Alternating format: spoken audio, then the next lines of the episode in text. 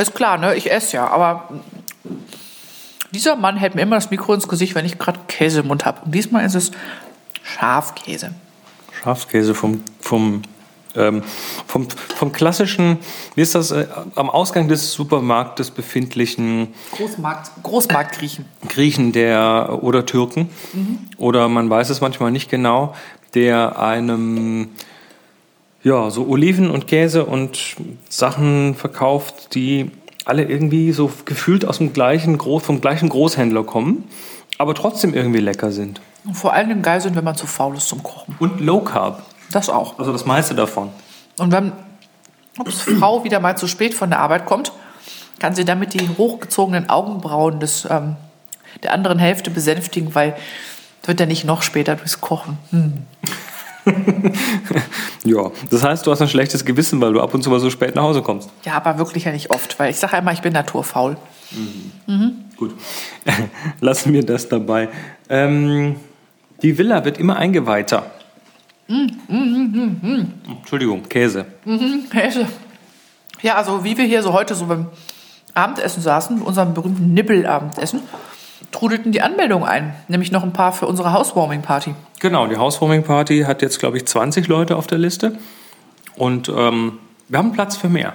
Hm, Wir haben Platz für mehr und vor allen Dingen haben wir sogar schon Süßkram da.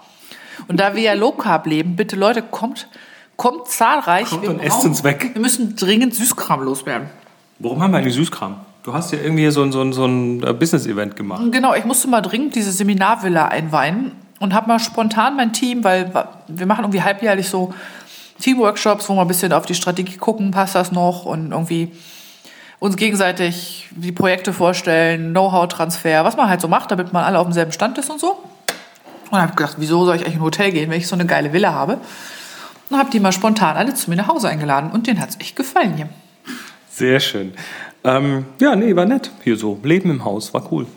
Und das Flipchart äh, war, wurde dadurch auch mal wieder eingeweiht, also zumindest hier. Und der schöne Epson-Beamer hat fröhlich vor sich hingestrahlt. Hat gebeamt, wie nichts Gutes. Ähm, was ist noch hier so passiert? Ach ja, der Baum äh, ist kahl.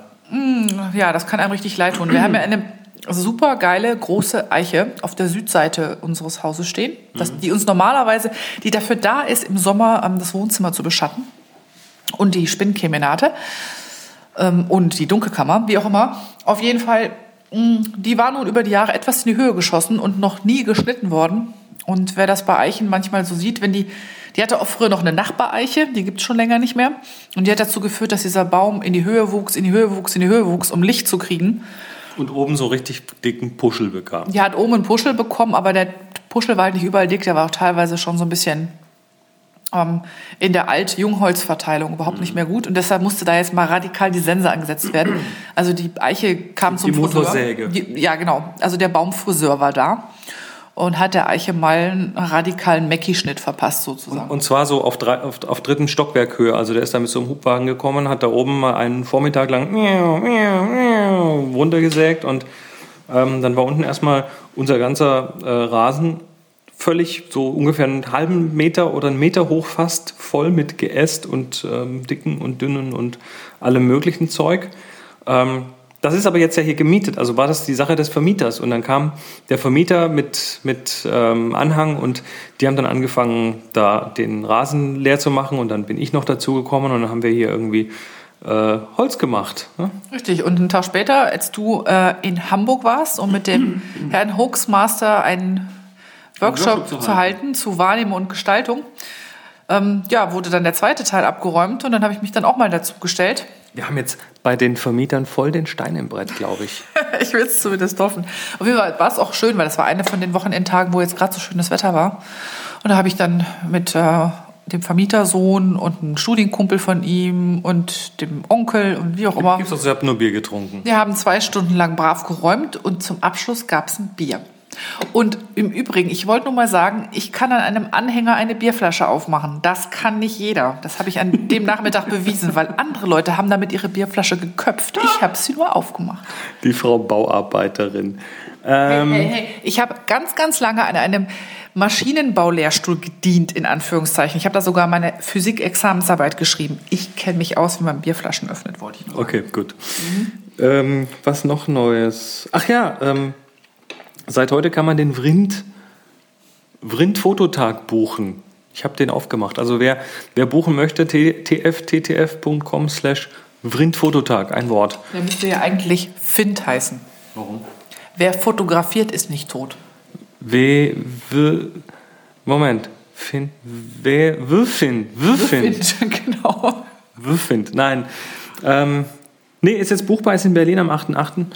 Und äh, der Holger Klein und ich werden da uns vor Publikum äh, zum Affen machen. Ja, und Shaman. Genau, Holgi Shaming. Ähm, Holgi Shaming, ja. Äh, was noch, was noch? Ja, die letzten Tage waren hier, waren hier eh so tourmäßig ganz, ganz äh, wild und groß, weil äh, die USA, ich war ja, hatte ja einen New York Workshop schon geplant, der sich auch schon ganz gut füllt.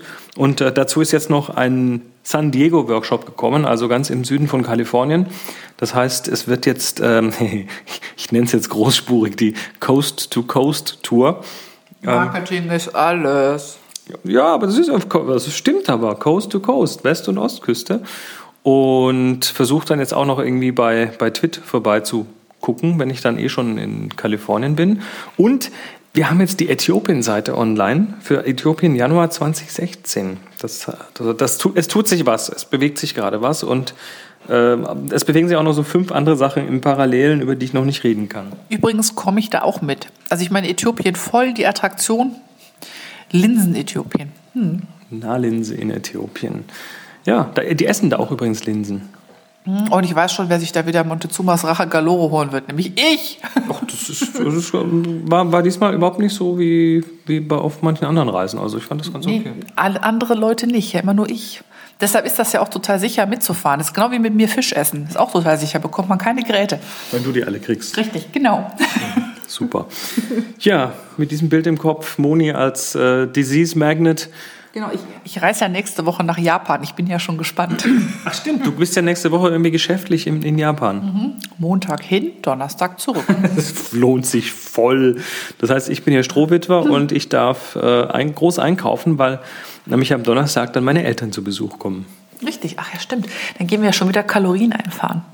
Wir haben ein, ein, einen Abend haben wir, haben wir lecker, lecker Restaurant gebucht und der Rest, den Rest müssen wir uns überlegen, was wir hier irgendwie in der Küche zaubern. Oh, da wird uns schon was einfallen. Ich gucke da so spezielle Kochbücher an. Hm. Und außerdem haben wir ja auch noch Geschenke, weil eigentlich ist ja Wochenende dann, wenn ich, wenn ich aus Japan wiederkomme, ist ja eigentlich Weihnachten. Genau. Das marquardsche Familienweihnachten. Das muss ich jetzt noch ganz kurz erklären. Eigentlich wollte ich jetzt hier langsam den Deckel zumachen, weil wir schon bei acht Minuten sind, aber egal. Ähm, nee, das, das, das hat irgendwie immer so genervt, dass an Weihnachten, wenn alle Leute auf der Straße sind und alle die Family und am besten noch, wenn man irgendwie ein Pärchen ist, zwei Families besuchen muss, damit alle glücklich sind.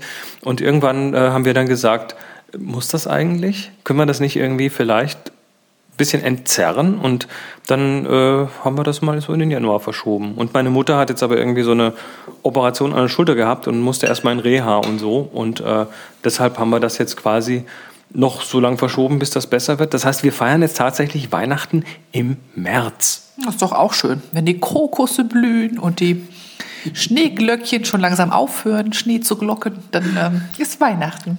Aber einen Weihnachtsbaum haben wir nicht mehr. Aber noch zwei rote Sterne, die wir noch aufhängen können. Oh, es stehen auch die Holzsterne auf dem Buffet. Nein, die stehen nicht mehr auf dem Buffet, die stehen inzwischen im Buffet. Die habe ich versteckt. Dann kommen die wieder raus. Pumuckl versteckt und niemand was merkt. Gut. Damit sagen wir Tschö.